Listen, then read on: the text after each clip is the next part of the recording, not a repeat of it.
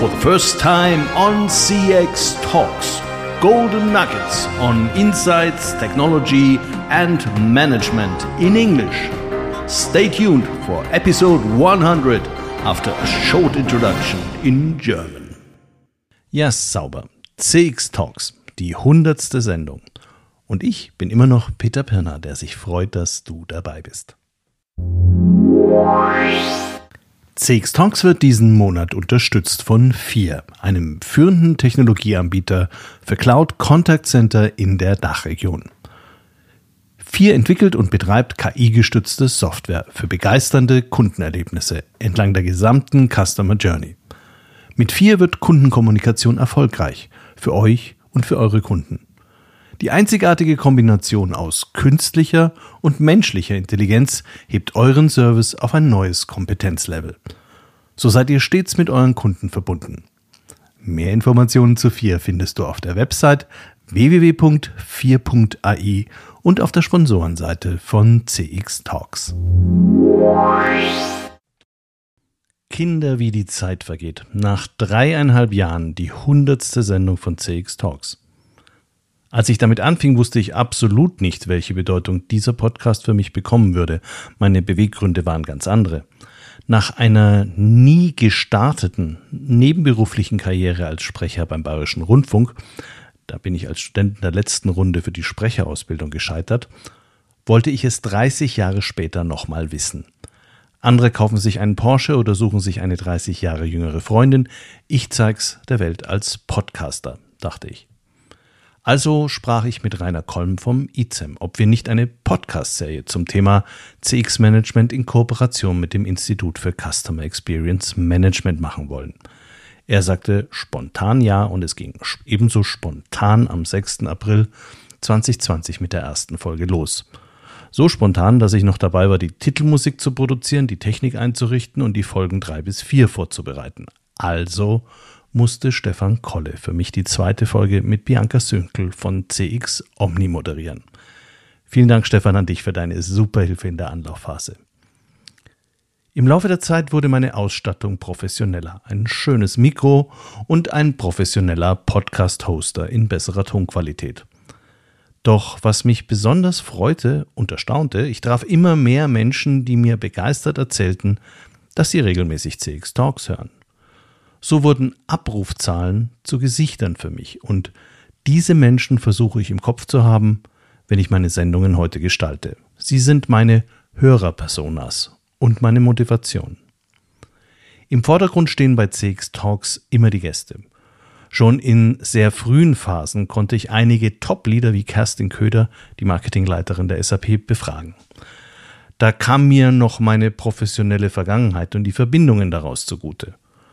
Heute bin ich sehr stolz darauf, dass ich bei CX Talks nicht nur diverse C-Level-Gäste, sondern auch eine Reihe der profiliertesten CX-Managerinnen und Manager sowie mehrfach meine CX-Lieblingsanalystin Maxi Schmidt von Forrester in der Sendung begrüßen durfte. Ein herzliches Dank an euch alle für das Interview, die tollen Begegnungen im Vorgespräch und nicht selten auch die interessanten Diskussionen im Nachgang. Doch was mache ich jetzt zur hundertsten Folge von CX Talks mit euch allen? Mein Freund und langjähriger Podcast-Weggefährte Greg Ulioni aus der Schweiz schlug vor, interview dich doch selbst und erzähle Dinge, die dir wichtig sind. Das war aber eigentlich gar nicht nötig, denn wir hatten dieses Jahr einen gemeinsamen Podcast aufgenommen, in dem mir Greg eine ganze Reihe an klugen Fragen stellte. Was treibt dich an?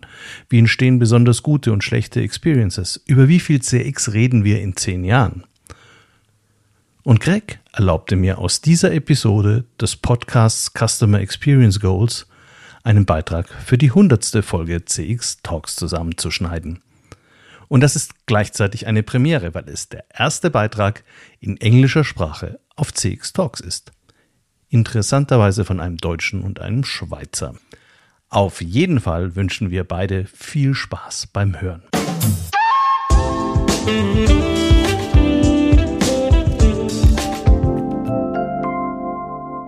Ladies and gentlemen, welcome to the CX Goalkeeper Podcast. Our today's top player, and that's Peter. Peter, could you please introduce yourself? Happy to do that. Actually, I'm Peter Pirner. I'm a CX advisor, coach, speaker, moderator, and host of CX Talks, the German speaking podcast for the DACH region. Uh, studied, taught, and received my doctorate in business administration with a focus on organizational psychology and empirical research at the University in Munich. And then I worked for Kantar for something like 23 years in a wide variety of global and national leadership roles, mostly in CX management and digital research. And I literally worked with all global Kantar accounts because my role was to support them. And I worked with many international clients in almost all industry. I led several rollouts of voice of the customer programs, mainly in the automotive industry when I was heading the automotive department.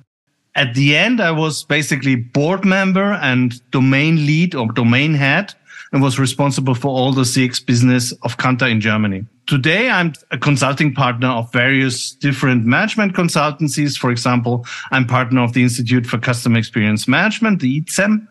I'm a member of the advisory board of a Swiss management consultancy, Accelerom, and of a specialist portal, which is Marktforschung.de uh, in Germany. Thank you very much. It's an incredible experience. And also for the audience, we have really a, a guest that knows what he talks about. Peter, with your long lasting experience uh, traveling around the world and so on, which values drive you in life? First value is really curiosity. I think it's good if you're curious. I mean, that is also sort of industry illness each researcher needs to be curious. Otherwise, you are not a good researcher. And the curiosity drives you to see different industries, to understand different clients, to understand different customers these clients have. And I love to be curious. And I hope that I will be curious until the end of, until my last day in life. Another value, which is a very personal value and I think is really important to me is authenticity I want the people see what they get. I try to communicate very clear, respectful, but very clear. If I like things, I like things. If I don't like things, I don't like things. Uh, and I'm too old to tell something different. Another value is I like to build things. The podcast was the latest thing I built. And before I built various products in Kantar, I, I, I, created new client relationships in industries we haven't been successful for a long time, or we, we, we, we built a supplier ecosystem for new offers. This is something I love, something that does not, does not exist yet, and you can create it. And very important for me is having the freedom to choose. I want to have, I always want to have the freedom to say, I do that, I don't do that. I'm suitable for that, I'm not suitable for that. In my age, it's easier to do these things. In my 20s and in my 30s, I did everything, whatever people told me. And I really enjoy that I changed as a person to take me, take this freedom, uh, and to make my own decisions. And actually, uh, this led to a more yeah, satisfying life actually. Thank you, because these are not values, but are also learnings from from your career, from your personal experience, mm. and some a lot of them I share too. And today we really speak about your personal experience that you had mm. with several businesses. And the first question I would like to ask you is, which is the last positive experience with a business you remember? I think the most positive experiences you typically find are in hospitality. It's easy because people are very service minded and people try to make you an evening unforgettable or a stay in a hotel really unforgettable. As I made many good experiences in this hospitality area, I still would say I made a very special experience in a restaurant we went, we we go to for now 15 years in Barcelona. My wife lives there. They have excellent food. There are not many tourists there, family led, mid level, really nice people. They know us by name. Before August, we went there and it was also their last day before they went on summer vacations. And then happened something which is really special because we go there, we go there anyway. And out of a sudden, every single one of the three waiters or waitresses came to our table and wished us wonderful summer holidays and explained a bit their story. So we all were really, it was a very nice experience because you, you form part of, of, of the whole group. And then I went to the kitchen and I said bye to the, to the chef, which I enjoy for 15 years. And he said, Ah, you are Peter. They all talk about you, but I did not know that you are that. And my big learning is that if you want to make great experiences, you need to give something also to the people who create these experiences. Service is always a two way interaction. If you're an asshole, they treat you like an asshole. And if you're nice to people, typically most of the people really treat you very nice. This is not only true in restaurants, but it was so obvious in that very moment. And I was so touched because I mean, we always had good experiences there, but actually this was really like family in this, in this moment without pretending that we are family. We, we too often forget that it's part of an really positive experiences is our personal attitude. Do I want to have a positive experience or do I want to have a negative experience in order to make the face that people say, Oh, whoa, whoa, whoa, whoa, whatever we do, this guy will not be happy for the sake of your own mental health, try to be positive and then you make much more positive experiences than you thought. I think what you're saying it's it's really interesting because it's uh, clearly uh, sh shows that uh, it's a customer experience or business is a relationship between uh, two parties and both parties need to agree to have exactly. a good relationship. We all, we always talk about what does a company need to do in order to make their clients happy. The reality is sometimes also the clients need to do something in order to allow a company's clients, uh, employees to make them happy. This is true in B2B. This is true in B2C. This is true in, in hospitality, in, in whatever, uh, in any service industry business. It was also true in research. Exactly. And the second thing that you, that you, that stand out to me, it's empathy, really yeah. taking care of the others and what they are thinking and what they are doing. And, the, and this is the, and this is the key. Could you please share with us uh, the worst experience you have had uh, with a company? In general, I'm a positive person and I don't remember all the negative things I sometimes happen to experience. But there was one thing that really stood out. And I even made a podcast episode on that because I was so angry. And actually it was Dyson. And I love their products because the products are really, these are really great products with one exception. The damned ventilator I bought for more than 300 euros he made noise. And if you buy a very expensive ventilator and you're close to the end of the guarantee, then you don't want to have a ventilator that still makes noise. So I took my chance two months before the end of the guarantee and I said, look, something goes wrong. I sent everything in, check it and please repair it before the uh, guarantee is, is over. So uh, I sent in the original, including the packet, packing and the remote control. It came back one week later without the packing and without the remote control. And then I could not even test it. Then I wrote, what's that? I said, you should have read the instructions. Why did you send the remote control? Uh, so actually my temper started to get a bit angry. Then they sent me an email. Look, this is a new remote control. We understand you need to test it, but actually it's your fault. And we just do that as a service to you. And I said, look, uh, you lost my remote control, not the other way around. I started the remote control and the noise was still there. Then I wrote on various channels. Now you can escalate it because I know the processes in service management. So just put me on the next level and please pass it on and treat it seriously. Otherwise I really get angry. And they said, okay, send it in again.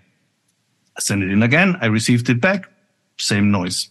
And then I really escalated and I was uh, menacing them that uh, I would put it on social media because this is not the way how to treat customers. Mm. So we sent it twice through Germany. And then out of a sudden, a human being entered the discussion and she said, hi, I'm, I'm, I don't know the name, but I'm Lisa. I'm heading the team in customer service. I can't believe that this happened to you. And I said, yes, it is the case.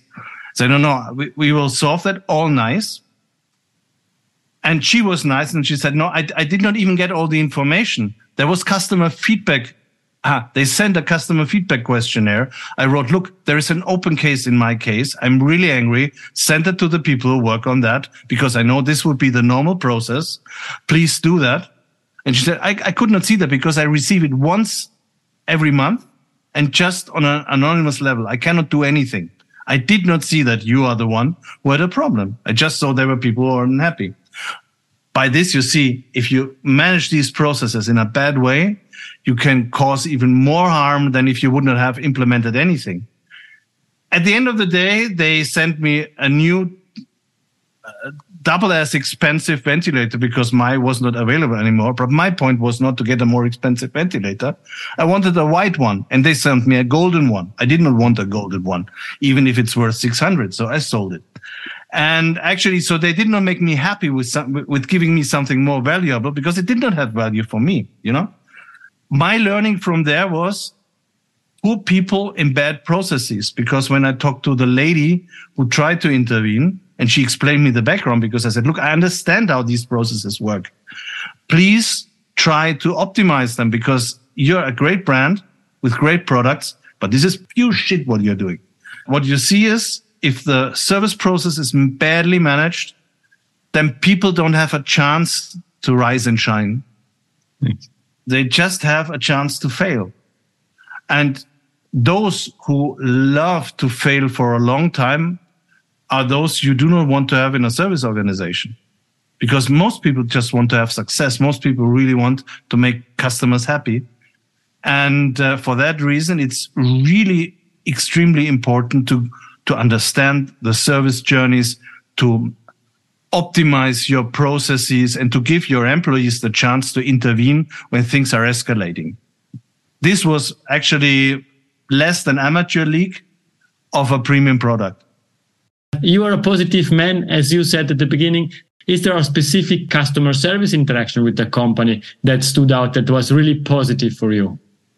I mean, there is one general answer I always give, and it's it's a bit like people say the brand I love most is Apple, blah blah blah. Yes, I like I have all Apple stuff, but in terms of service, I'm still amazed after all these years by Amazon.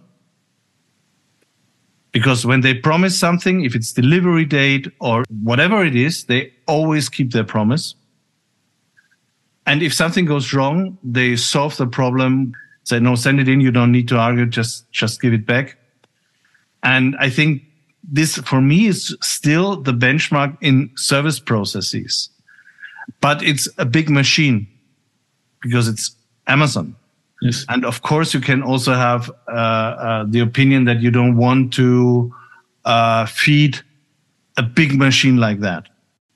And i think the consistency of having a clear promise and a clear process if you keep or not keep the promise. Exactly. That is the strength. It's not the promise itself. It could be, uh, for example, it depends a bit how you promise things. For example, in logistics, there are three major logistics provider here in Munich. The one describes from the very first moment I come in a time frame of one hour between two and three.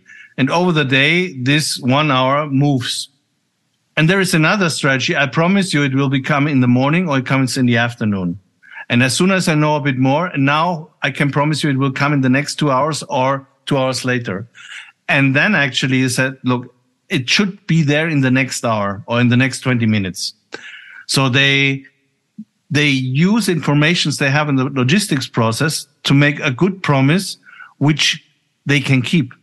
The other ones make a promise they can't keep. And I say, why do you send me timings if you change the timings after that? And I understand that you cannot promise me exactly in the beginning of the day what will happen uh, five five hours later because there could be a traffic jam, there could be anything. And so the the, the brand promise, the service promise, is key externally and internally as well. Because if people think it's a reasonable service promise we make, then pe- then there is a reasonable KPI you can work against. And this leads to normally better processes and better experiences on the on the on the client side. Uh, you mentioned already earlier writing feedbacks, and I think this is one big topic in uh, in our field in customer yeah. experience. Did you write a positive review about an experience, and why? I mean, I think review management itself is really very, very interesting. I read reviews and I also work with a, a review company here in Germany that collects reviews from all different sources on products and they they can analyze these reviews also to to find out if there are quality issues. I don't write reviews on products normally, but I write rec, uh, reviews again in hospitality because for them a bad review can be a real danger for the business. So the more reviews you have, then maybe one or two, which could be even your competitor, do not count as much as the many you had with positive reviews. And if I, if I liked it, I'm really happy to write a positive review in that case. But I think that is the industry where reviews have an almost too big influence on the business. Have you found yourself in a situation um, you asked, I want to speak with the CEO, I want to speak with the manager, I want to to a solution from somebody. What I try to find is a supervisor because sometimes the supervisor knows more than the one who is an agent. I can say, I understand that you cannot decide that right now. It's not your fault, but could I speak to a supervisor? Which is a good possibility to get on in a service process that doesn't work perfectly and to keep everybody in a comfortable position. What I don't do, I want to speak to your manager because this is just, I want that he makes you a hard time afterwards. No, because actually that does not help me in, in, in that very moment. I know there is a sport to write to a CEO to get something you other, otherwise nobody would give you. I think that's not in most of the, in by far most of the cases. This is simply not fair. It's just a game. And actually, I made this game when I was a student. I wrote to the Bavarian uh, prime minister and complained about the bad weather. and the only thing was that some people in his department need to write me an answer. The prime minister really regrets it, but he cannot change the bad weather. Why? So, uh, yeah, yeah. But actually, this is what happens if you write to a CEO. Someone else needs to answer you in many cases, it's more for your own ego than for a, for a, for the total effect. So CEOs typically no. But the big question that I have is why the employee speaking with you uh, doesn't have the power to solve your issue because we are always speaking about empowerment, uh, ensuring that employees can answer questions and so on, but they are not allowed, they are not able. And this is something that I still struggle because for you, it's at service disruption. It's not first contact resolution because you need to speak to somebody else, you need to explain it again, and so on. You lose a lot of time. We made research on that actually. I had a client who had a problem with the complaint process. So we tested various possibilities to improve the whole process uh, and checked how big the effect was on the customer experience or customer satisfaction in that case. The biggest effect was that an agent could by could then decide up to 100 euro completely on his decision how he wants to compensate the client. This client was a bit afraid that this would raise the costs for compensation payments. But the contrary was the case. Actually, the compensation payments were not higher or lower. On average, it was still more or less the same and even if, if everybody would always have given the 100 euro, which did not happen, then it would still be cheaper than having various escalation processes because it's a very, very simple calculation. I heard, I think it was Niels Hafner who told me they, they made sim- similar experiences also with the contact center. And I think this is something, if you give that, if you have the trust that people make a good decision and you give them a certain budget that allows them to make a customer friendly decision. This is a very clever investment. In, in reality, many companies have learned that also over the years. we are coming to an end of this game. Yeah. I still have for the last few minutes the extra time of this game. Few questions for you. First of all, um, we are back on the CX Goalkeeper podcast in 10 years from now. What we're discussing about? We discuss probably this more or less the same topics, but we give them maybe different names because I started with customer satisfaction, then with uh, stakeholder management, then blah, blah. Now it's customer experience management. And now really the last question is Peter's golden nugget. It's something that we discussed or something new to leave to the audience.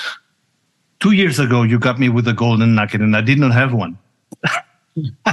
then now this time, this will not happen again. And I thought about it and I thought, yes, this is what it is Successful customer experience management always starts with listening. You listen to the customer, you listen in a one on one, you listen to your customer in a feedback system, you listen, you try to understand where does he come from before you offer something. So if you, you cannot create great customer experiences if you don't start with listening. And you should also listen to our podcast, yours and mine. Thank you very much.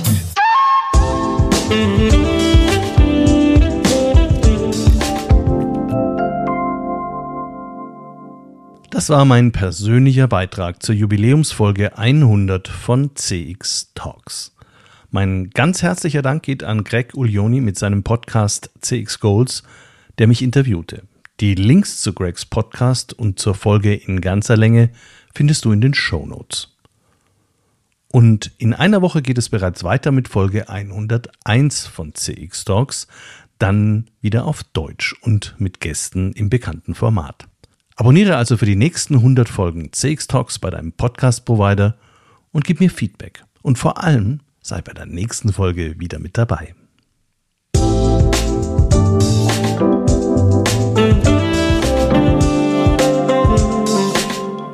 Das war CX Talks, der erfolgreichste deutschsprachige Podcast für Customer Experience Management. Mehr Informationen zu CX Talks findest du im Newsletter des ICEM, auf LinkedIn und unter www.cx-talks.com.